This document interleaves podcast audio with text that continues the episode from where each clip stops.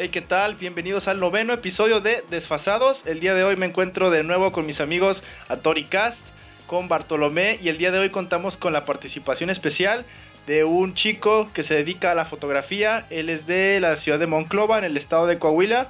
Su nombre es Tite A. Huerta. ¿Qué tal? ¿Cómo estás? Bienvenido. Eh, gracias por la presentación. Y eh, muy, muy bien. ¿Cómo están ustedes?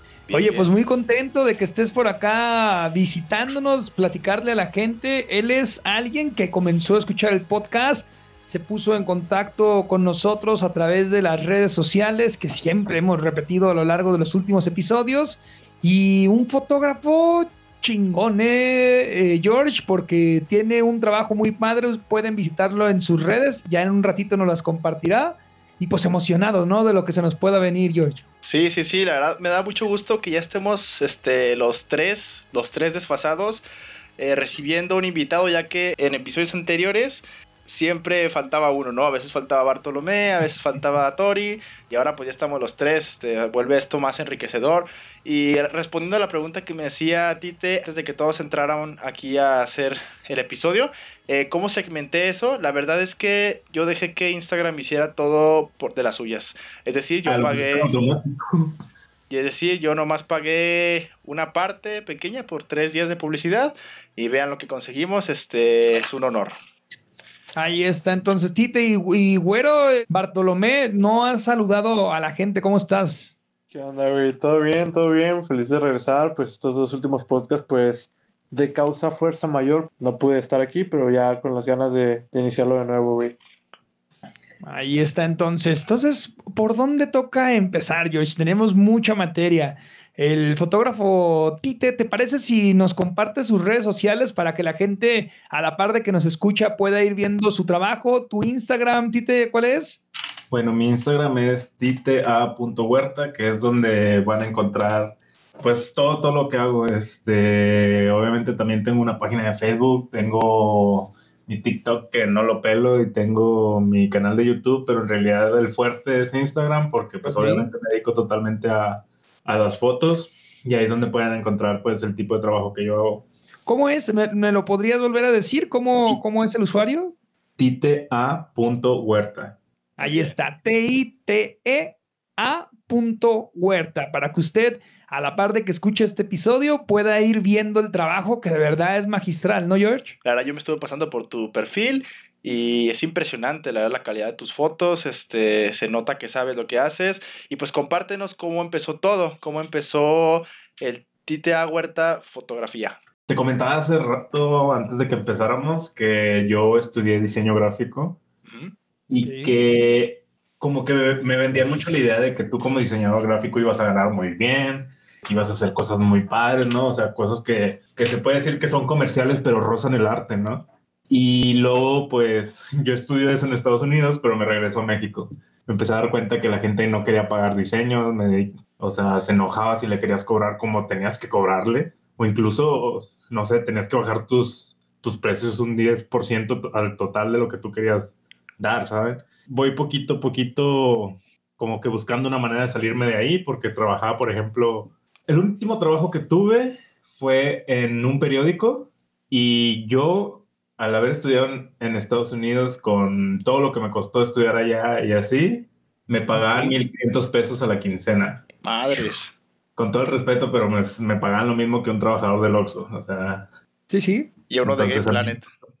Y, y, era, o sea, era lo que se aspiraba en ese entonces en mi ciudad, o sea, no crean que era un trabajo mal pagado, era lo normal para un diseñador, ¿sabes? Pues me hice de mi cámara con el dinero que ahorré y al principio era solo para hacer fotos de menús o algo así, pero al final me terminó gustando. O sea, vi en la fotografía que yo podía hacer arte y que la gente lo podía consumir. Y me gustó mucho. Allí está, entonces, significa que toda tu formación como fotógrafo fue eh, en el extranjero, vamos, en Estados Unidos. No, eh, no, porque cuando llevé fotografía o Photoshop en, en Estados Unidos, me prestaron una cámara y pasé como tenía que pasar y ya. A mí me dio igual la fotografía en ese instante. Ah, ok, yo ok. aprendiendo de fotografía cuando me di cuenta que yo quería hacer fotografía y empecé a tomar cursos. Tomé aquí en Monclova, iba a Saltillo, iba a Monterrey, tomé Ya con el tiempo me fui a Querétaro, me fui a la Ciudad de México, tomé workshops en Tasco, en, de hecho estuve en Guadalajara y cosas así, pero ya porque me quería especializar y ya quería ser muy bueno. A tu experiencia, ¿qué tan difícil es empezar en la fotografía? De entrada, castigado, lo dices, es, es al inicio quizá un poquito mal pagado, pero como estudiante, de primera impresión, me platicas, ¿te molestó la fotografía? O sea, pasaste tanto el Photoshop como la cámara reflex y demás de calle. ¿Dónde fue donde hiciste ese clic o qué fue lo que pasó? Al yo tener que trabajar en Estados Unidos para pagarme mi carrera, se me hacía una tontería comprarme una cámara.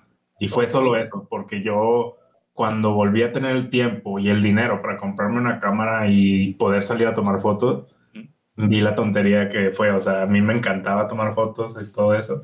Nada más que en su momento yo lo pasé por alto, pues. pues ahí está, ¿qué tal, eh, George? Sí, pues la verdad que impresionante es que te hayas preparado así. Se nota claramente en tus trabajos. ¿Qué es lo que estás haciendo ahorita? Es decir, porque veo que haces muchas sesiones. ¿Trabajas para alguna agencia o eres tú tu propio agente libre? Soy freelancer totalmente. Obviamente para vivir yo hago bodas, hago 15 años, hago bautizos, hago sesiones de San Valentín, ponle también, cosas así. Por mi cuenta, yo creo que sería fotografía de autor o de concepto, creo que es el nombre correcto. Y es lo que pueden ver en mi Instagram.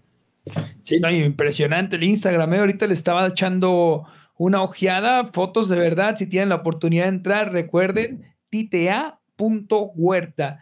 Ahí podrán ver trabajo. Muy bonito esto de que ponen las fotos a manera de que se vean como gigantes eh, en, el, en, el, Instagram. Divididas. Y, y ahí están temáticas. Hay, una temática como de alguna mujer violentada. Muy bonita la foto, muy artística. También vemos algo eh, apuntando como a lo prehistórico, a las, a las tradiciones parecieran mexicanas. Eh, ¿Toda esta foto la haces en tu localidad, Tite, o te mueves a cualquier parte de la República? En la mayoría de mi localidad, como ya conozco gente, cómo moverme y todo, ¿no? O sea, llegar a gente que también tenga más seguidores para que nos ayudemos o algo así. Ha habido veces en las que me contactan de fuera de, de mi ciudad para hacer fotos. Se me da mucho ir a Saltillo, a Piedras Negras y a Torreón, a Monterrey, pero también he llegado de que me contactan Ah, por ejemplo, fui a cubrir el Día de Muertos a, a las cascadas de Tamazopo en San Luis Potosí. Y he trabajado para gente en Querétaro porque me hice amigos, pero es muy diferente. Ok. Los de Tamazopo fueron gente que no conocía. Ahí está la cosa, George. Impresionante, ¿no? Sí, y también te quería hacer una pregunta. ¿Es bien pagado el, la fotografía o es mal pagado? Es decir, porque tengo muchos amigos que quieren dedicarse a esto, que les apasiona. Yo en su momento a mis 14 años este, me decían que tomaba muy buenas fotos, quise hacerlo, pero por la presión de la familia, pues no lo hice.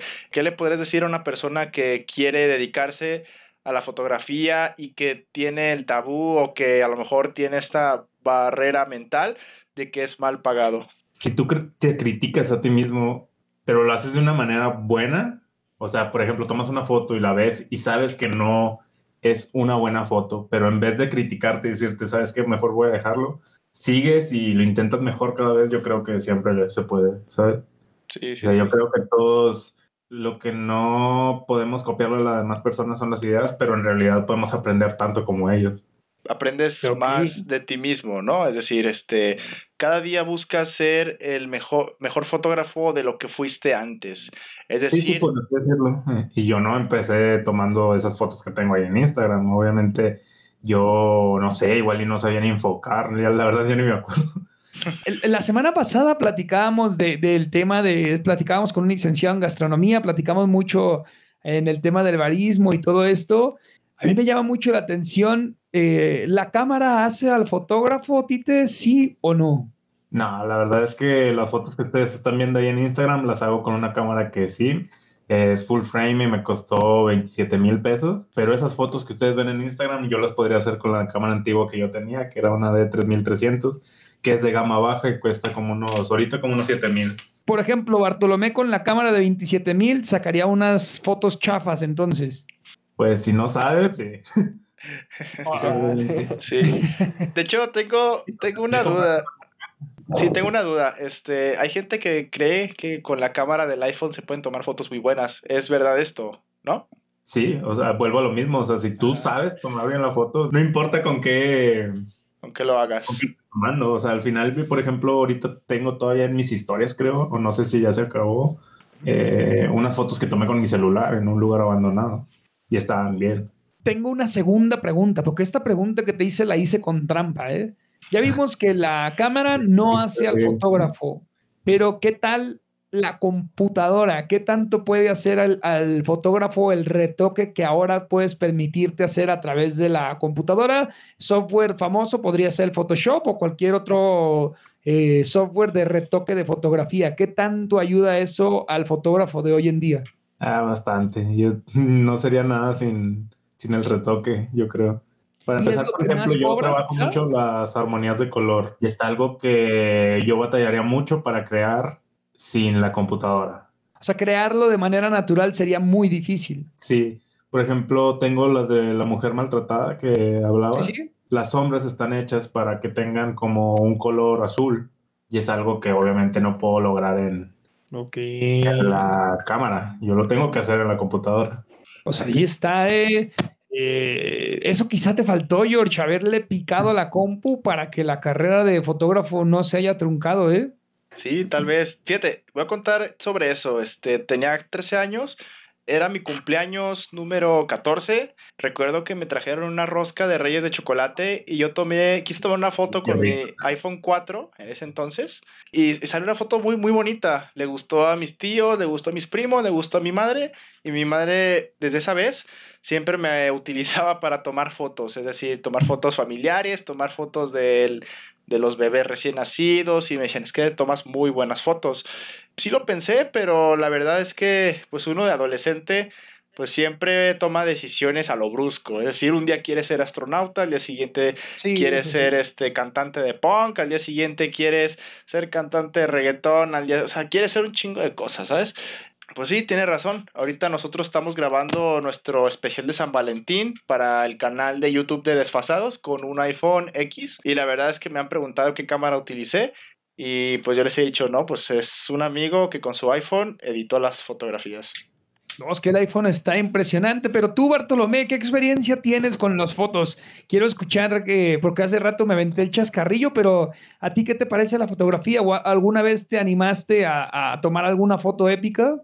Ah, sí, güey. De hecho, fíjate, en Prepa 15 yo estaba en el taller de, de fotografía, güey. Lo dejé de lado un poco y pues últimamente desde el 2018 este, vi que pues estaba el atardecer chido, pero hubo el problema que estaba la contraluz, entonces tuve que buscar varias formas y aparte también pues editarlo y tomé unas cuantas fotillos, pues a mí se me hicieron que estaban chidas, pero igual puede que estén de la mierda para un fotógrafo profesional, güey.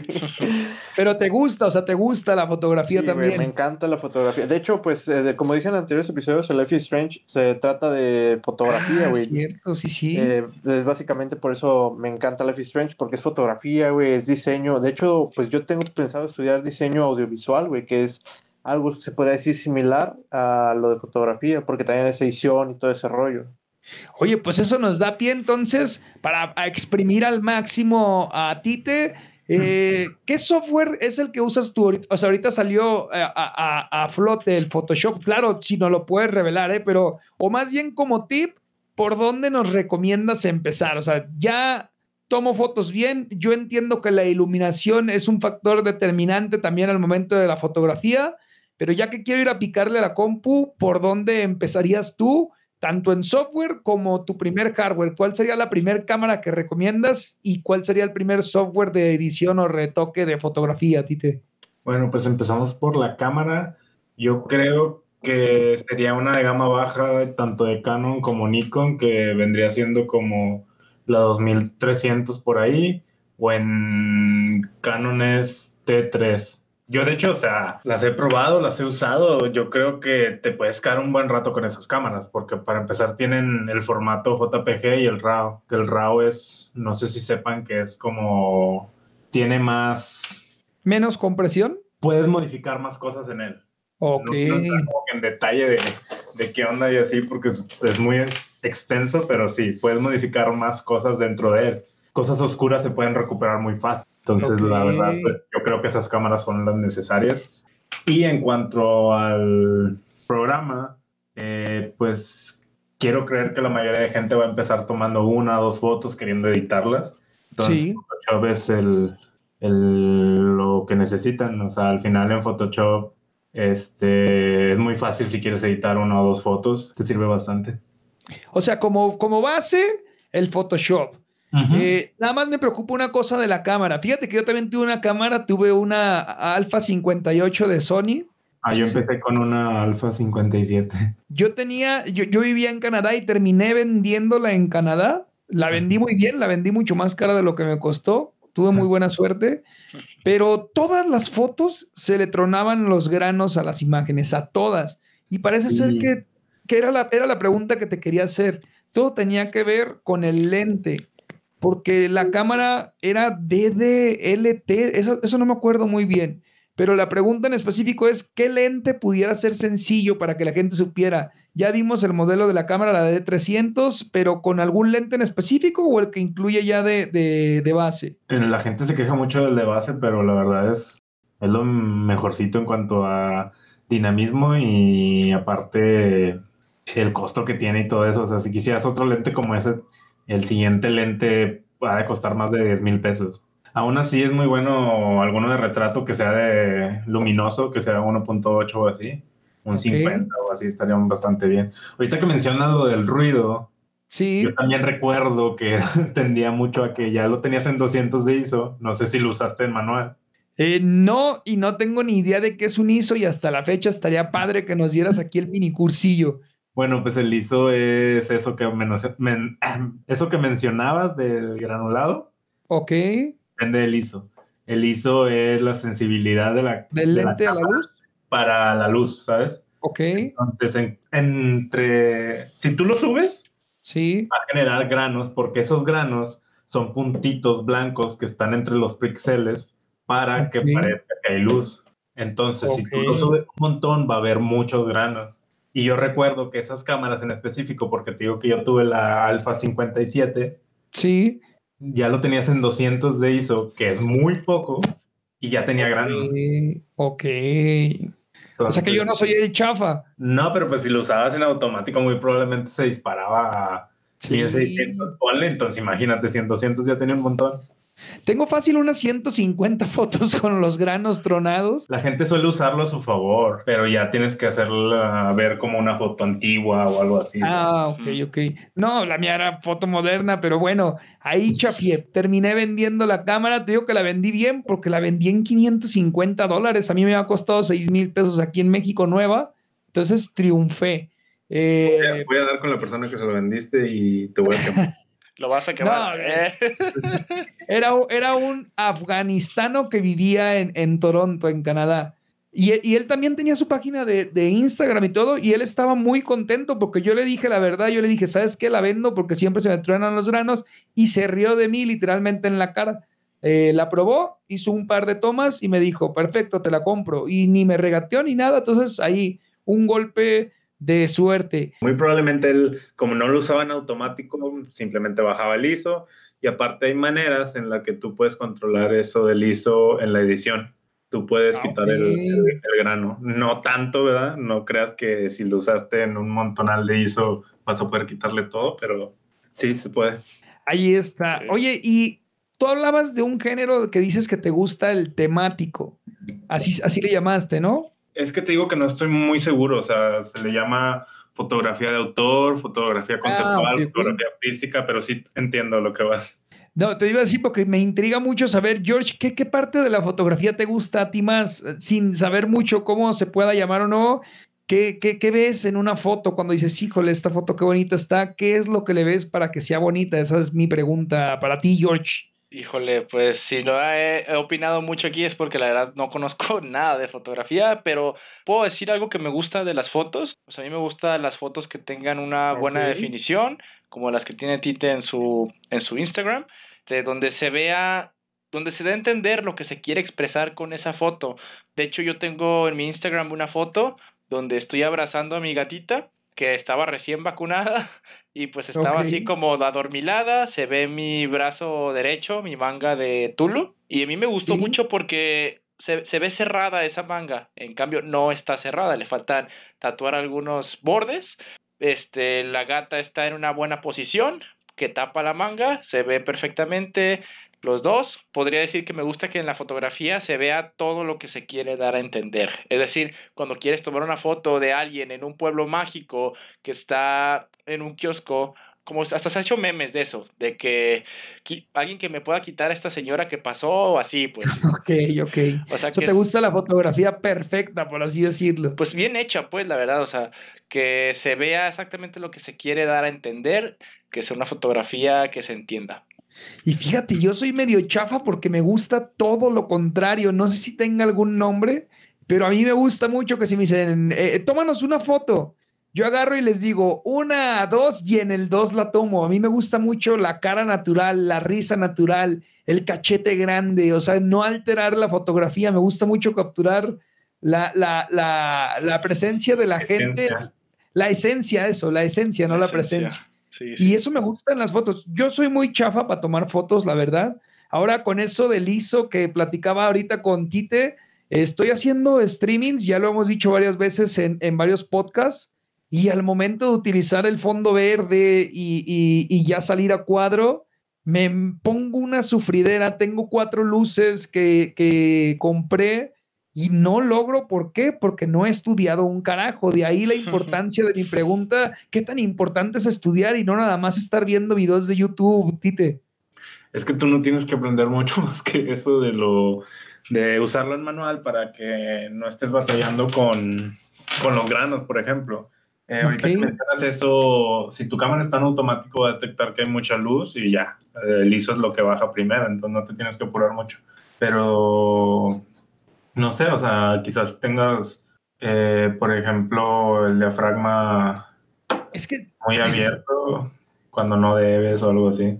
De ahí, otra, otra chafiada más, por decirlo de alguna forma. Estoy grabando con un iPhone 6S para toda la gente que nos escucha, le voy a dar el tip. La cámara del iPhone 6S es la misma que la cámara del iPhone 7 eh, y la cámara del iPhone 8 prácticamente, porque solo varía en un, en un, ¿cómo se llama? Para que no, si se te mueve a ti la mano, la cámara no se mueva, un anti... Estabilizador. Un estabilizador. De ahí en más, hacen exactamente lo mismo. Entonces, compré un iPhone 6S con esa función y si viene todo lo que me dices, está en automático, pero cuando yo lo quiero poner manual, chafeo gacho, ¿eh, Tite? Mm, como nunca he tenido uno un celular como ese, no sabría qué decirte, pero me acabo de comprar uno que también tiene las. Eh, ¿Cómo se llama? Todo eso del triángulo de exposición y todo lo de una cámara. Y sí, o sea, pues para mí no es tan difícil porque ya estoy acostumbrado, pero es algo que si queremos tomar fotos, creo que deberíamos de saber como mínimo. Ok, Sí, ok, pues ahí está. Oye, eh, George, quería preguntarle a Bartolomé. Eh, hemos hablado muy positivos de, todo lo que es el mundo de la fotografía, particularmente a los cuatro nos gustan las fotos. Yo creo que prácticamente no existe alguien en el mundo a quien no le guste una foto, pero ¿qué te caga de las fotos, eh, Bartolomé? Si pudieras decir algo que no te gusta de las fotos, ¿qué podría ser? fotos. Ah, que se tomen fotos a contraluz, güey. O sea, que tomen fotos directamente donde está pegando la luz, güey. Que se vean todas brillosas, güey. Eso sí no me gusta nada de las fotos. Es lo único que no me gusta de las fotos, güey. De ahí en más, algo en todo lo que gira el mundo de la fotografía, no hay nada que te moleste al 100. No, güey. Es básico. Eh, yo pienso, güey, que cada foto tiene su esencia, güey. No importa si sale borrosa y algunas veces no, güey, o si tiene esos granitos. Yo pienso que, pues, son básicamente lo que viene siendo la fotografía, güey. Básicamente representar una imagen, güey. Pero no importa si sale un poquito borrosa, güey, o así, güey. Porque hay fotos que salen borrosas, que son fotos tomadas con cámara que sale directamente la, la imagen. No me acuerdo cómo se llama, instantáneas. Este, que sale la imagen y a veces salen borrosas, pero salen muy chidas por los colores, güey. No sé si me doy a, entender. Sí, sí. sí, sí, Pero sí, güey. Eso de que tomen fotos y se vea directamente el sol, güey. O sea que no le, no les vean la forma de que se vea poquito el sol, güey, y se vea poquito, se vea menos este, con luz, güey, la imagen, o sea que... ¿Cómo? que esté saturada de luz, güey. Que no utilicen, o que, que, le bajen el brillo. No sé, no sé si me estoy explicando. Yo sí. Que tomen fotos directamente a, o si estás tomando una foto, güey, a un atardecer, güey, digamos, que no encuentres el ángulo perfecto, güey, para que no pegue tanto la luz a la imagen, güey, para que no salga tan brillante. A mí me ha pasado, güey, que quería tomar fotos con mi familia en cenas y siempre como que alguien le pega la luz en la cara y pues no se le ve nada, güey. O sea, se le ve la mitad de la. O sea, se le ve un ojo a mí y se me ha le pasado, ve el otro. A mí me ha pasado, lo, lo entiendo, güey. Pues ya, ya has visto las fotos que me han tomado. sí. ¿Nunca les ha pasado que la persona esta no sabe ni qué está haciendo y salen ustedes todos oscuros o algo así? O barridos. sí, no, este, la verdad tomar una buena foto, yo, yo pienso pues que a veces no solo depende del fotógrafo, sino también de las personas, porque puede ser el mejor fotógrafo eh, para tomar una foto familiar en una reunión de, de, una familia que tenía, no sé, 15 años sin, sin, reunirse, pero si todos están haciendo desmadre, o sea, nadie se pone en la posición, el fotógrafo está listo, pero ellos este, se siguen moviendo, se siguen riendo, pues, pues no va a ser una buena foto, ¿no crees? Son muchas cosas, ¿eh? eh particularmente, yo creo que habrá gente que incluso le gustan esos destellos de luz, o sea, hay gente para todo, pero sí, sí entiendo bien eso que dicen George y que dice Bartolomé, que es, me gusta que la foto esté en composición perfecta. Eh, sin embargo, cuando tú volteas a ver al sol directamente con los ojos, pues ves lo mismo que cuando tomas una mala foto, por ejemplo, o si giras la cabeza rápido y volteas a ver a alguien en una fiesta, pues efectivamente va a estar oscuro, pero ahí es donde entra todo el truco de los ISOs, edición, flashes, para que quede perfecto, ¿no, Tite? De hecho, eso que mencionaban de la luz y que se cuela, pues se controla bastante eh, si sabes usarla en modo manual. Pero como mucha gente está acostumbrada al automático, pues se de cuenta que la cámara está haciendo lo que ella quiere. Ahí la cámara gobierna. Tengo una dudita, George, ¿cómo estamos para la pausa? Pues bien, este, al parecer tenemos, ya son los 30 minutos, este, pues vámonos a una pausa, eh, a tomarnos un trago, no sé, agua, una chela. Yo no tengo chelas porque ya me las tragué todas. sí, pues va muchachos, vámonos a tomar un trago.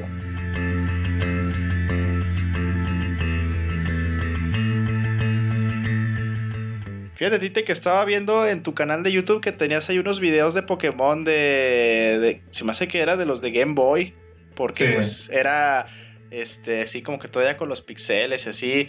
También a Tori te gusta mucho eso, ¿no? O sea, yo pues no, no conozco nada. O sea, no sé si me puedo. O sea, a mí, me llama mucho la atención, Tite, que en, tu Instagram tienes el link directo para tu canal donde tienes contenido de, de Pokémon, no, de Pokémon. Platícanos un poquito qué, qué, qué, qué onda. Eso sí me sacó de onda. Un hermano fotógrafo, hermano Pokémon, platícanos qué, qué haces ahí en el YouTube. Eh, pues se me antojó empezar a subir cosas diferentes en YouTube. De hecho, a mí también me gusta mucho escribir y ahí hay unos escritos y también mi familia es medio... Se presta mucho para ayudarme a hacer cosas y también ahí tenemos como un tipo de sketch. Este, pero pues, lo más importante es que siempre he sido fan de Pokémon. Me gusta mucho. Me gustaría seguir jugándolo, pero en su momento vendí la consola para comprarme una impresora cuando hacía diseño entonces fue como que había que madurar y no había dinero y pum, la vendí. Pero siempre me quedé con esas ganas de seguir jugando y en realidad, este, pues fue la, lo que se me ocurrió. Empecé a hacer directos en Twitch, que ahorita no estoy haciendo porque la verdad tengo mucho trabajo y ya no, no me da el tiempo para hacer el directo y luego descargar el video y hacer el resumen, ¿sabes? Eso es una chinga, ¿no, Tite? Sí, o sea, porque lo puedes hacer súper fácil de hacer los cortes y ya, pero yo le quería poner otro toque ahí, como que la edición también ayudara a que te diera más risa, ¿sabes? Sí. Ok. Yo, editaba mucho y pues... ¿Y dónde empezó el amor por Pokémon? Eh, yo creo que fue el primer, entre ver el anime cuando lo pasaban en el 5 y fue el primer videojuego que jugué. Y de hecho de los pocos videojuegos que he jugado, porque obviamente he jugado lo típico como GTA, de repente alguna vez jugué FIFA, eh, Speed, pero siempre volví a Pokémon, ¿sabes? Y particularmente, ¿cuál es el que más, más te gusta? Uh, videojuego. De los Pokémon, eh, no, de, los Pokémon O sea, hay, muchísimos, no me refiero a un Pokémon en específico, sino el cartucho como tal. El rojo, el verde, el Gerangol, el Perla. Yo creo que cuando sacaron las, los remakes de Joven, eh, que eran Omega Rubí y Alfa Zafiro. Ok. Porque sí me gustaba la Rubí y la Zafiro, pero no sé si la jugaste o alguno de ustedes la jugó en cartucho y era súper lenta. Sí. sí, yo lo jugaba en un emulador porque lo puedas adelantar, ¿sabes? Exactamente, te iba a decir, para eso hay que ir al emulador. ¿A, ustedes, a ti, Bartolomé, te late Pokémon o no? Pues te lo llego a aceptar, güey, pero me gusta, güey, pero en sí no, no tengo esa gran afición, güey, porque pues te digo, güey, he jugado lo que es el Pokémon Go, es el único Pokémon en sí que he jugado hacia el tope, y me quedé en la última actualización, güey, que fue cuando metieron un Pokémon de tuerquita, no sé si se acuerdan, que, que lo tenías que atrapar y, y, creo que se cambiaba a otro Pokémon que era... Ay, se me fue el nombre, güey. Es uno rosita que parece como el chicle ya masticado. ¿Jigglypuff? Es, no, ese es el gordito. Dito. Un dito, exacto, güey. Y me quedé en esa parte, güey. Pues ya de ahí ya no, no tengo mucha información de Pokémon, güey. Pero creo que que sí, sí te lo llevo a aceptar, güey. Sí me gusta, pero como te digo, no. Eh, ay, de hecho he visto una que otra eh, película en Netflix con mi hermana, güey, que a ella, uff, güey, a ella sí le fascina Pokémon. Ok, ¿y a ti, George? Mm, también, igual que Bartolomé, solamente por el Pokémon Go. Eh, reconozco algunos personajes porque, pues, desde niño jugué los Smash Bros. El primero que jugué fue el Melee, que fue para el GameCube. Eh, me salté del, del de Wii hasta el de Switch. Este, pero de ahí en más, pues no, no he tenido contacto. ¿Cómo, dijiste que se llamaba el Smash? El Mele. O no sé cómo se pronuncia, la verdad. es, que, es, muy común porque así decía la caja, ¿sabes? Entonces ustedes en Guadalajara, pues centro del país, le dicen Mele. Pero, pero pues acá como estamos un poquito más cercanos a Estados Unidos. Sí, ¿cómo se? Entonces... Millie. Ah, eh, entonces, hasta hace poquito escuché por primera vez que le decían así Mele y no sé, me dio y dije, ¿qué onda? Los regionalismos de cada estado. No, sí, fíjate, este, yo me considero una persona que pues entiende el inglés y sabe sus pronunciaciones, pero hay palabras que de verdad nunca he sabido cómo se pronuncian. Por ejemplo, hasta hace poquito, eh, falling in reverse, lo pronuncia como falling in reverse, o sea, era como de río, ¿sabes? O sea, sí como que tiene mucho que ver el estado, porque también una pregunta, Tite, eh, ¿la gente que vive pegada a la frontera es más, este, tiende más a hablar inglés? Eh, no, no tiene mucho que ver. Eh, mm, no sé, por ejemplo, yo creo que no tiene que ver con que estemos pegados el que habla en inglés, sino el hecho de que estamos pegados y se quieren creer americanos y aprenden inglés, ¿sabes? porque se da mucho en Monterrey, o sea, la gente en Monterrey admira mucho eh, Estados Unidos y aprende más inglés. Yo pienso, y, y, va a ser un comentario de humor negro, yo pienso que Monterrey es como una parte de los argentinos aquí en México. ¿Por qué? Porque pinches regios se quieren independizar, creen que son bien chingones y pues todos hablan inglés, güey. Y la verdad, este, sin ánimo de ofender porque pues mucha de la gente que me inspira a crear contenido, mucha gente que admiro de aquí del país son regios, entre ellos José Madero, Roberto Martínez, este Farid Diek, este también Jacobo, Jacobo, bueno, no sé, bueno, no he tenido oportunidad de ver su contenido, pero sé que es bueno, sé que es bueno. No puedo decir lo mismo de Samuel García, que ya en un episodio ya lo, lo rostizamos. Pero volviendo. Se está lanzando a gobernador, ¿no? Ajá. El del Ponte Nuevo, Ponte León. Ponte Nuevo, Nuevo León. ¿Han visto lo del senador? Mm, senador, pues yo. Es una sátira, ¿no? Sí, es una sátira. Está muy bueno. Sí, sí. Y, y volviendo a lo de, la, lo de Monterrey, este. Sí, o sea, yo, yo viste que hay mucho regio que habla muy bien el, el inglés. O sea, escuchas a José Madero en sus podcasts y, por ejemplo, este, uno cuando habla de Peter Pan, pues Peter Pan, ¿no?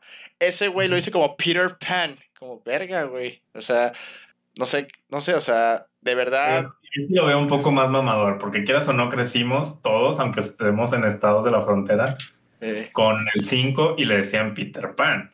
Pues sí. O sea, eso es muy mamador, quieras o no. palabras. que tiene que ver que José Madero vivió parte en Estados Unidos, ¿no? Vivió en Texas y aparte fue a un, a un lugar allá por Kansas o Tennessee, ¿no, güey? Mm, pues yo sí soy fan también y de hecho tengo los libros y todo. De José Pero no, o sea, sigue siendo mamador, o sea, porque sí. no, no, no creció en Estados Unidos, ¿sabes? No, no. Eh, él nada más vivió ya de grande unos meses en... San Antonio, ¿no? No, en San Antonio como que iba de vacaciones, algo así, la verdad no me acuerdo, pero eh, vivió en Maine, vivió así unos meses para los de su álbum y todo eso. Y se entiende que hables muy bien inglés, pero que eso no creciste en México. Sí, o sea, cállate. es como, por ejemplo, cuando estás hablando de los libros de Stephen King, eh, La Torre Oscura, güey. O sea, ese güey le dice The Dark Tower. Y es como de que... no tiene mucho de mal porque muy probablemente él leía los libros en inglés, ¿sabes? Sí, sí, pero a veces... Más yo creo que es... O sea, hay una línea muy delgada entre si es de mamador o si ya es de verdad, pues, porque, pues, hay, algunas cosas que yo también los digo en inglés, güey. Por ejemplo, el stand de los besos, yo la vi en inglés. La verdad, no sé por qué el Netflix me lo ponía como The Kissing Booth. Y ya por inercia lo digo The Kissing Booth. Eh, pero eso sí es de mamador, güey. Y... ¿Qué, clase de casos son así? O sea, que, sí. que solo sabemos decirlo en inglés. ¿Qué podría ser? Pues... Eh, Short. no, no creo que. Algo en inglés, pues. Ah, no sé. Por ejemplo, también las camisetas. Este, pues yo me acuerdo cuando estaba en la, en la primaria y en el kinder, pues siempre veíamos inglés, pues. Eh, una materia de, de, relleno, pues. Y siempre me decían. Mi mamá me decía que las camisas de vestir eran camisas. Y siempre me decía que las camisetas que son las que todos usamos para dormir así son t-shirts. Y hasta la fecha es algo que se me sale decir, decir este, ah, me compré un t-shirt de A Day to Remember y me acaban de llegar. Así, o sea, como que ya son costumbres, pues. O sea, me imagino Pero medio mamador, ¿eh? Yo no le digo t-shirt. justo lo que hablamos de mamador. De mamador. Pues como que... La verdad. Hay cosas que las decimos que tienen un significado obviamente en español, pero que las decimos en inglés por alguna razón. Y siento que hay algunas palabras, pero ahorita no se me viene ninguna a la mente. Pues short. Pues, eh, los shorts, sí, los shorts. El, sí tienes razón ahí, los shorts de, para vestir, ¿no? Jeans también. Of course. Pero estoy de acuerdo que hay gente que le dice chores. sí, mucha. eso, es lo que voy, o sea. Los shorts. La palabra correcta es shorts, pero por alguna razón hay gente que le dice chores. Sí. Es que, pues hay, hay cosas que, por ejemplo, tengo entendido que pipí es la manera correcta de decir, creo que, que, que en, un idioma raro como africano, no, eh, creo que es ruso. Esa es la palabra que usan ellos para decir orina y, por, y nosotros decimos pipí. O, ¿sabes qué usamos en inglés? La palabra right, de me dio un right. Sí, sí, sí, me dio un right. Un aventón. Sí, sí, eh, sí, sí. O sea, en vez de decir mil y un cosas en español, raid es directamente gabachos. Y ni siquiera sabemos escribirlo porque como estamos acostumbrados a decirlo. Exactamente. Eh, de hecho, se puede, se puede confundir con el insecticida este, el de las cucarachas. Right. Entonces vuelvo a eso de que no es que esté mal dicho el mele, sino que para mí no era normal porque por alguna razón lo decíamos en inglés, que era mili. Sí, sí, sí. De hecho, ni siquiera sé qué significa. Milly creo que es como pelea, algo así, o sea, sí, porque he escuchado ese, ese, ese término en, en, otros lados, por ejemplo, en algunos videojuegos, cuando ya es que antes estaban todos en inglés, todos los del Play 2, los del Xbox negro, y pues siempre cuando te estaba dando los comandos para empezar a jugar, aparecía que con el B o con el X, no sé, era Milly, y lo presionabas y pues el güey golpeaba, güey. Mm. Esa es la cosa, ¿eh? Y, hablando de eso, cuando quieran, yo puedo dar clases de Smash, ¿eh? ya sea Mili o el Smash que ustedes quieran, cuando quieras. Eh, Tite, te puedo dar unas clases a distancia, ¿eh? Nah, créeme que me vas a ganar. Como te decía, yo en Pokémon incluso llegué a jugar competitivamente y todo eso, me gustaba mucho. Pero fuera de eso, los demás juegos, incluso el Smash es uno de esos juegos que ya llevo unas 10 peleas y ya estoy aburrido. O sea, no te gusta tanto. Eh, oye, entonces Pokémon competitivo, ¿cuál? ¿Cuál Pokémon? Y, y, me llama mucho la atención que no me mencionaras Pokémon Snap. ¿No te gusta Pokémon Snap? Pues ese es el de fotos, ¿verdad? Ah, ok, ok, ok, ok. Pokémon Snap es como un spin-off de, de, los juegos normales, ¿sabes? O sea, están los juegos estos que son eh, de aventura y de pelea, como batalla, pero ya se hicieron muchos otros, como fue el Stadium en su momento, el Snap también del 64, y luego se hizo Coliseum y XD, y así, pero a mí nada más me, me gustaban los juegos normales. O sea, el Pokémon Snap, no. No, de hecho, yo no sabía que existía hasta hace poquito que sacaron que por el 25 aniversario de nuevo. Ajá. Yo no sabía que existía ese Pokémon. Mi hermano, pues para quien no sepa, Pokémon Snap es un juego de Pokémon en el que te tienes que dedicar a tomarle fotos a los malditos Pokémon y aquí a Tite no le gusta ni lo conocía, tienes que darle la oportunidad de Tite. Fíjate que...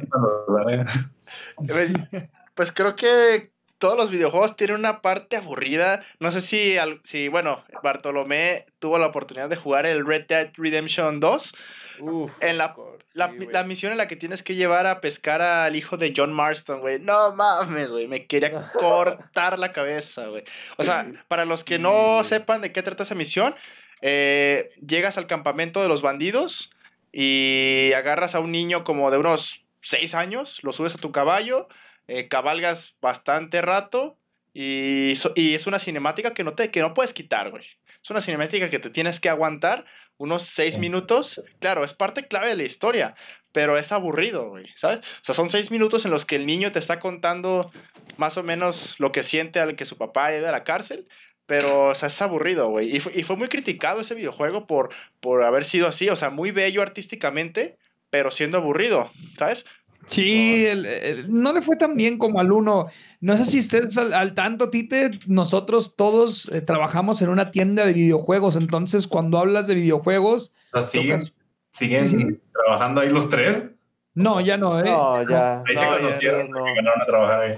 Mm, fíjate, yo conocí a Bartolomé ahí, sí. Y también tú, George, Fíjate, este, hay una, es una historia curiosa. A Bartolomé yo lo conocí en Game Planet este, y a Tóricas eh, me conoce casi casi desde que nací. Eh, uno de mis primos y él son amigos de toda la vida. Y pues ahora coincidimos nosotros tres eh, en Game Planet. Y eso nos hizo todavía más amigos. Y hoy en día pues aquí estamos pues charlando sobre nuestro trabajo, ex trabajo tóxico. que la verdad nos dejó cosas muy buenas. O sea, yo abrí mi universo con los videojuegos yo era muy cerrado con los RPGs. No sé, Tite, si tú hayas escuchado hablar de Dark Souls o de Bloodborne. Solo he escuchado, o sea, ni siquiera sé qué son, ¿sabes? Oh, ya, ya. El Dark Souls me suena. Juegas. No, yo, yo, no soy muy, muy apegado a los videojuegos, ¿sabes? O sea, de hecho, no sé, o sea, mis hobbies siempre fueron leer, escribir, eh, luego fueron tomar fotos y ahorita a veces que tengo tiempo me pongo a jugar cosillas como LOL o estoy jugando Rocket League, pero nada más, no soy tan apegado a los videojuegos. Ok, ok. Entonces, ahora que hablas que te gusta escribir, cuéntame, ¿a qué tipo de literatura a ti te gusta? O sea, ¿qué este, por, por dónde lees más? Es decir, a mí, yo en lo personal soy muy fan de Stephen King y de sus allegados, este, ya sean Howard Philip Lovecraft, Alan Poe, regularmente no salgo de ahí porque pues mi, yo me especializo en escribir novelas de terror. Eh, cuéntame, o sea, ¿cuál es tu fuerte, pues, tu género? Últimamente no sabría decirte, o sea, qué me gusta escribir ni qué me gusta leer. Obviamente también, como tú, este, crecí eh, con Stephen King y crecí con Poe, pero fuera de eso, cosas como ¿Cómo se llama este güey? El que escribió La Tregua. Se me olvidó el nombre ahorita. ¿La Tregua? Mm, no me acuerdo. Benedetti. Mario Benedetti. Mario Benedetti. Y, García Márquez. Ya de cuenta lo que más me gustaba. Y fuera de eso, Horacio Quiroga con los cuentos y ya. ¿Sabes? Sí. tampoco fui como. Fuera de eso, uno que otro libro pero que me gustó, pero no, no me importó mucho quién lo escribía o así. Porque yo al final o sea, yo agarraba de la biblioteca de mi papá, ¿sabes? Entonces, fuera de eso, pues los libros que yo pedía eran de Stephen King, eh, los de J.K. Rowling, de, porque también me gustaba Harry Potter. Sí, pero fuera de eso, o sea, me quedé con Mario Benedetti y todo eso de mi papá. Ok, ok. Sí, este, ahora que tú lo dices, yo también tuve influencia de parte de mi familia, sobre todo mi abuela. Mi abuela este, es maestra ya jubilada, ella le gustaba escribir, declamar, pero el libro que más me marcó de, de, que ella me dejó, y fue porque ella no le entendió cuando lo leyó, se llama Aura, de Carlos Fuentes. A mí me encantó ese libro, o sea, tenía 14 años cuando lo leí, o sea, me enamoré completamente, o sea, no era un libro de terror, pero yo lo vi de esa manera, o sea, como al final resulta que, que la mujer estaba muerta y al final, pues eso, o sea, no era de terror, era más bien como algo poético, sin embargo, a mí me marcó bastante y, y porque pues mi abuela no lo entendió y a mí me fascinó. Este, pero desde niño, pues. un poco entre misterio y miedo. Misterio, ajá, poético, romántico, no sé, Carlos Fuentes era, era un genio, la verdad. Me gustaba mucho. De, los de mis libros favoritos tienen que ver un poco con eso, pero, eh, por ejemplo, El Búfalo de la Noche, de hecho, tiene una película, es uno de mis libros favoritos. Ahorita no me acuerdo ni quién lo escribe. Es de Guillermo Arriaga, ¿no? Guillermo Arriaga, sí. Sí, sí, me acuerdo que lo vi, lo vi en, eh, exhibido ahí en, la, en, la, en una librería de ahí por mi casa, pero pues no, o sea, nomás lo vi ahí. Yo... Según yo, él escribió Amores Perros o 21 gramos, algo así también. Una, una que lo adaptaron como película que es muy buena también, pero no me acuerdo cuál es. Amores Perros, sí, este, es con este... Sí, sí, ya estoy, de hecho me, me acabo de meter aquí a Google y sí, este Guillermo Arriaga fue quien escribió el guion y es la película de este Gael García. Una película muy fuerte, la verdad. Yo la vi cuando tenía cuatro años y no, o sea, me quedé bien traumado ver cómo dice, no vales. Hablando de traumas, a mí mi papá me puso a ver la de Pink Floyd cuando tenía como seis años. ¿De verdad? Esa no la he visto. ¿Quieren hablar de traumas? Yo vi cuando, yo vi cuando Shocky mataba a la maestra cuando tenía seis años, o sea, güey. Ah, no mames, güey. Por eso están dañados, muchachos. No, no yo, yo, yo, vi, yo empecé a quemarme todas las de Saw este, a los ocho años, cabrón.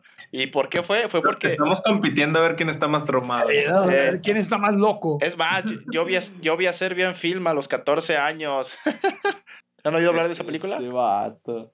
No, yo no, yo No, o sea, fíjate, hay gente, quiero, quiero hablar sobre esa película. Hay gente que cree que es lo peor del mundo y todo, y pues sí, está, pues está bien enferma la pinche película, pero, pero yo creo que le gana la de los días de Sodoma, porque no mames, o sea, o sea es muy gráfico, güey. Yo no he visto la de Días de Sodoma. Lo que sí es que si te pones a pensar a Serbian Film, era una película fuera de sí, un escenario que puede que, que pase en el mundo, pero es, es muy aburrido, o sea, no te lo pinta así muy mal, ¿sabes? No sé, no sé cómo explicarlo. La diferencia de que si te lees... Eh, Al Marqués de Sade. No, o sea, por ejemplo, no sé si has leído los de Horacio Quiroga. No. uno de los cuentos termina en que. Chécate. Eh, se casa un vato y durante todos los años este, su esposa no salía de la cama y empezaron a, empezó a salírsele la sangre, o sea, se empezó a chupar, pues, no sé cómo decirlo, emplacaba mucho y así, y luego se muere y luego se da cuenta de que en la almohada había un bicho gigante que le estaba sacando la sangre. ¡Claro, madre! Pero haz cuenta, eso, o sea, es o sea, eso no es hacerlo a lo pendejo, ¿sabes? O sea, la de hacer bien film era, vamos a hacer morbo a lo chingada. Sí, sí, sí. Pero fíjate, este, hacer bien film, o sea, la, o sea, se queda en pañales a lo que la vida real pasa, güey. O sea, ah, porque... imagino que hay cosas peores. Sí, no, o sea, simplemente las noticias de la ciudad, ¿qué pasa? De que, o sea, va a estar medio negro esto que va a decir, pero cuando ves en las noticias que menor de tres años era abusada por su papá. O sea, no mames, güey. O sea, eso supera la ficción completamente porque, pues, uno cuando con sus papás, pues, se siente protegido, que lo están cuidando. Ahora esos morros que, que están con, los, con unos desgraciados, o sea, dices, no mames, güey, ¿qué, qué, qué está pasando? O sea, y sí, o sea, yo por eso creo que es, Los días de Sodoma es más polémica que en film, porque pues eso ya está premeditado, pues. Y pues no dudo que esto pase en esas tierras allá de, de Europa. La verdad, yo tengo miedo a esos ir para allá por todas las películas que he visto, como Hostal, como A Serian Film. De que vayas a un bar de Irlanda y te saquen los riñones. De que vaya a un bar de Irlanda y llegue alguna chica muy amable y yo por querer conocer personas termine amarrado a una cama y me estén extirpando los riñones exactamente. ¿Tampoco nunca te ha pasado? Nah, nunca me ha pasado y ni quiero que me pase. Está chavo todavía. Sí. Yo, yo soy muy malo para leer, ¿eh? Yo no paso del TV Notas, por eso ahora yo no, no comento mucho. El libro Además vaquero. De que, de que yo no paso del libro vaquero y lo de terror. Fíjense que no me gusta mucho, pero particularmente me enfermé de hepatitis cuando tenía creo como 20 años y tuve que estar encamado. Ahorita puede sonar muy común el tema cuarentena y demás, pero en aquellos entonces hice como una semi-cuarentena y me aventó todas las de Saw y me gustaron, ¿eh? Chingonas. Pero fíjate que dejó de ser divertido cuando sacaron la de Saw Jigsaw. Porque resulta que estaba ambientada antes de todo lo que estaba pasando. Entonces, la siguiente película que van a sacar es de la infancia de Jigsaw, de cómo torturó a un niño en el recreo o qué. A la verga, güey. O sea, porque sí, o sea, como que abusan pues de todo eso porque al- lo que pasa en la 7, que es spoiler aquí, este, que sale el doctor Gordon de la primera película, que resulta que él fue el culpable de cuatro asesinatos que no eran de Jigsaw, pues, ¿sabes? Ok. O sea que ya empezó a... Ya, a- ya sacaban de donde no podían sacar, ¿sabes? Porque a mí también me gustaba. ok. Sí, pero fue, o sea, vi lo que hacían en las últimas y como que dije, ¿qué onda? ¿Qué está pasando aquí? Porque yo me acuerdo en la 3, estaba muy chido cómo se juntaron, pues, de que la, la esposa eh, del que está en el juego es doctora y tiene que salvar a John Kramer. Y el otro güey creo que tiene que buscar unas... Ah, que ve que está como en una sala con todos los asesinos, con el asesino de su hijo y con todos los que estuvieron implicados. Y que lo único que tiene que hacer es perdonarles la vida. Sin embargo, el güey, o sea, pues a todos, o sea, a la mayoría, pues los mató. O sea, Mm. está interesante, pues, esa analogía del- de lo que es el perdón. O sea, que cuando uno perdona, es el, el beneficio es para uno mismo. Hace rato que estábamos antes de que empezábamos a grabar, mientras tuvimos la pausa, eh, ¿te gusta Linkin Park? Ya ves que sale en, creo que la cuarta película, ¿no? Eh, Eh. Sí, que es este Evan, que es el que está como en un carro, ¿no? Que está O sea, pegado. tenía nombre, o sea, para mí nada más salió 20 minutos y se muere. Sí, un cameo. Ha de haber cobrado muy caro el güey.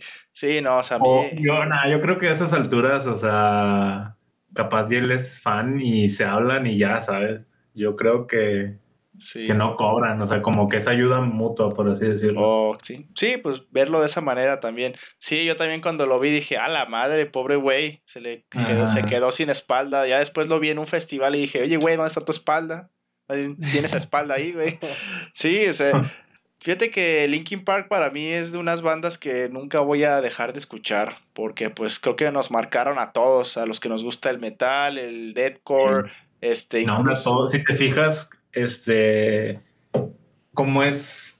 ¿Cómo se llama el género? No me acuerdo. ¿Es grunge? No. Ah, grunge. No, Según grunge. era el nombre. Ah, eh, como que abarca los dos géneros. New metal. un, un gran tiempo fue como lo que más importante, ¿sabes? O sea, era tanto rock, metal, punk, todo eso, como Sí. por el otro lado rap, Ajá. ¿sabes? Ajá. Entonces, te tenía que gustar, Sí, sí, sí. te tenía que gustar Linkin Park, ¿no? O sea, yo no conozco a alguien de mi generación que no le guste. Igual y ahora no, pero en su momento les gustaba. Son cosas polémicas, ¿eh? Porque, por ejemplo, yo de Linkin Park no conozco un carajo con respeto de todos. Mm, Y, y soy músico y me gusta mucho la música, pero yo me pasé esa etapa de mi vida como un firme revolucionario, un muchacho de ideales que se negaba a escuchar música en inglés, un amante del ska y mientras yo disfrutaba del ska en español, pues la, la generación se iba con Linkin Park, pero difícilmente conozco dos canciones de Linkin Park, ¿eh, muchachos. Sí. Yo creo que la única que he escuchado de Linkin Park es esta de la que salió en Transformers, güey. No sé si la llegaron a escuchar en pues, Transformers 3. ¿Cuál de todas, güey? Creo que hay como tres de. de... Sí, hay, hay tres de. Cuando llegan a la ciudad y ya todo está destruido, güey. Es Nudie Bite. No, Nudie Bite creo que fue la que la de la mitad de la segunda película. Y la del final, no sé si es de la 1 o de la 2, es este What I've Done. Ajá. Ya. O no sé si hayan visto la película de Need for Speed. Ah, no, yo no la vi. No, güey. ahí también hay una canción que se me fue el nombre. La tengo en la punta de la lengua, güey. Ahorita si me acuerdo la, se las comento cómo se llamaba la canción. Mm, fíjate que otra banda que, a mí me marcó también muchísimo fue esta que se llama System of a Down, güey. Pero solamente me gustó un álbum, güey, fíjate. O sea, y era porque salía en una película, güey, la de Lonely Day. La, la nombre de la canción, pero no me acuerdo en qué película sale. Y, ellos tienen una canción juntos, ¿no? Linkin Park y System of a Down. No, güey, según yo no. Fuera de las que se hacen en YouTube falsas, no. Eh, fuera de las de los. Soy asqueroso para el tema entonces, ¿eh? Sí, es Tristísimo. Que, es que tú eres más este acá de, de Santa Olaya Friends, acá de, del documental de Rompan Todo. Yo soy más de, apoyar al, al, rock en tu idioma. Ya no, ¿eh? Ya no. Conocí a los Beatles y mi mundo cambió. Esa es la realidad, George. Sí, no, yo pues si pudiera mencionar a un artista que me cambió, y no es A Day to Remember, no, para nada, fue Blink 182, güey, porque mm, es una banda, es la banda que he escuchado casi casi desde que tengo uso de razón y que hace poquito que sacaron su álbum, creo que se llama Ten, creo, o no me acuerdo cómo se llama. Eh, ese casi no me gustó, pero el álbum California, que lo sacaron en 2016-17, fue un discazo para mí. O sea, Amo ese álbum. ya tanto del de California. Sí, me gustó muchísimo. O sea, yo pensé que, que sin Tom DeLonge iba a ser como pues más vacío, pero no, la verdad es de mis álbumes favoritos, este, California, aunque para nada se compara con Dude Ranch.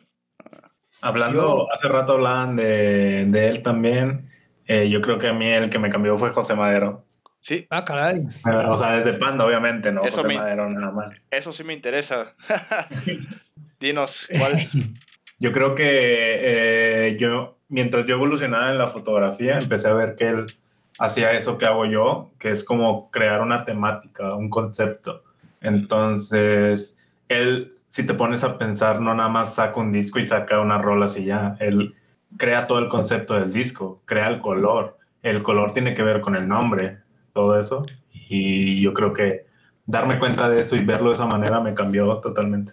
Sí, y hablando de eso, el álbum de Alba, güey. Ese, ese álbum mm. es mi favorito porque por el arte, porque no fue un álbum eh, comercial, sin embargo las letras pues te abrazan, pues, o sea, es como cuando estás llorando y llega alguien y te abraza, güey, ¿sabes?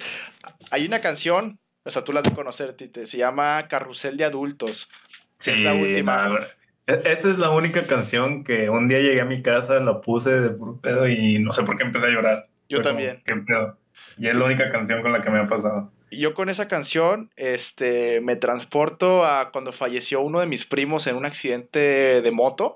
Este, La canción a mí, yo la escuchaba y sí, era triste, este, pero cuando falleció mi primo, yo la puse y no, hasta la fecha la escucho y me acuerdo de eso y no puedo evitar llorar, pues. O sea, es lo, es lo que me gusta de, de un artista que, que hace lo suyo y logra transmitírselo a los demás. Es decir, este, yo estoy triste y voy a escribir que estoy triste porque, porque no sé, se me fue la luz. A lo mejor alguien lo va a escuchar y también se va a sentir triste porque también se le fue la luz, ¿sabes? O sea, siempre alguien se va a identificar con tu trabajo. Sí. La neta, pues, te digo que eso me lo cambió. Aparte, el, eh, en su momento leí el, el que también es como un poco la historia de Panda, se llama Pensándolo bien, pensé, mal. Sí. No puede darte cuenta de algunas cosas y no. Sí, la verdad, este, fíjate, José Madero es de esas personas que le inspiran tanto odio a las personas, pero habemos personas que lo admiramos tanto por su trabajo. Este, es una persona que sin saber de música teórica ha hecho lo que ha hecho, ha compuesto grandes este, canciones, y pues es digno de admirarse, o sea que cuando tienes ganas de hacer las cosas, cuando tienes eh, la, capacidad, la creatividad, solamente está en ponerse a trabajar y pues ahí está, es el resultado. Y también ya para cerrar con el episodio, que ya vamos para un poquito después de una hora, eh, ¿leíste el Odio Odiar? El Odio Odiar no, no lo he leído. Como que no me llama mucho la atención. Sí, pues fíjate, es un libro este, muy interesante, la verdad muy criticado porque hay gente que, que no le gusta el hate, pues hay gente muy sensible, pero yo creo que el hate si se, si se, si se toca correctamente, puede ser muy divertido. O sea, yo me inspiré en ese libro para hacer unos ensayos donde estaba criticando a la gente que, que abusaba de las, de las canciones en las stories de Instagram. No sé si te ha pasado que ves una persona que historia tras historia, historia tras historia, es una canción. Y no tengo nada en contra del reggaetón, pero todas son precisamente de reggaetón. No sé, o sea, por ejemplo, me ha tocado ver mucha gente que pone la de Bad Bunny, eh, Duckity, eh, en historias que no tienen nada que ver, ¿sabes? O sea, por ejemplo, yo, o sea, no me gusta el reggaetón, pero si estuviera en un antro con amigos y subo una story, pondría obviamente una canción de, de probablemente de reggaetón, pues. Pero si estoy en mi casa, valiendo madre, con mi cuarto hecho mierda, y le tomo una foto a mis pies mugrosos, no voy a poner una canción así, ¿sabes? Sí, sí, te entiendo. Y es lo que criticaba en ese, en ese ensayo que yo hice, que ahí lo tengo en mi computadora también, o sea, por ejemplo, cuando yo, yo pongo una canción en una story, trato de que o la música o la letra tengan algo que ver, ¿sabes? O sea, cuando a veces me voy a tatuar, pues pongo una canción de deathcore donde esté diciendo que le gusta el dolor o así, ¿sabes? Sí. Sí, sí. pues es bastante extenso, yo creo, hablar de eso. Sí. Bueno, pues este, creo que ya llevamos aquí 35 minutos de la segunda parte. Este, al mm. parecer a Tori se salió de la sesión, pero pues nada, Tite, ¿qué te pareció este, esta conversación con nosotros? Este, ¿cómo te sentiste? ¿Sentiste que tu trabajo se, se dio a conocer más? Pues igual y yo creo que se va a ver, ¿no? Pero como quiera, lo importante es que tuve una plática amena y chida con ustedes, pues, que es lo que como quiera, lo que buscaba, ¿no? O sea, al final vas conociendo gente y se siente muy, muy chido. Sí, sí, pues gracias a ti por, por tener fe en nosotros. La verdad hubiera sido otro güey que nos ve nuestros seguidores y se madres. Pero pues qué chido, o sea, nosotros estamos abiertos a que cualquier persona eh, quiera venir con nosotros a presentar sus trabajos, su arte propio. Y pues nada, saludos hasta, hasta ya esa parte de la República. Nosotros nos despedimos. Nuestro saludo, que nuestra despedida ahora es vámonos al carajo.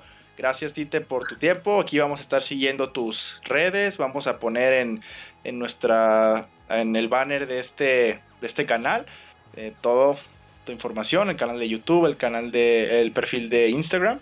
Nada, gracias por todo. Este, chicos, nos despedimos. Vámonos al carajo de una vez. A Toricas que tuvo que salir de emergencia. Pues nada, gracias chicos.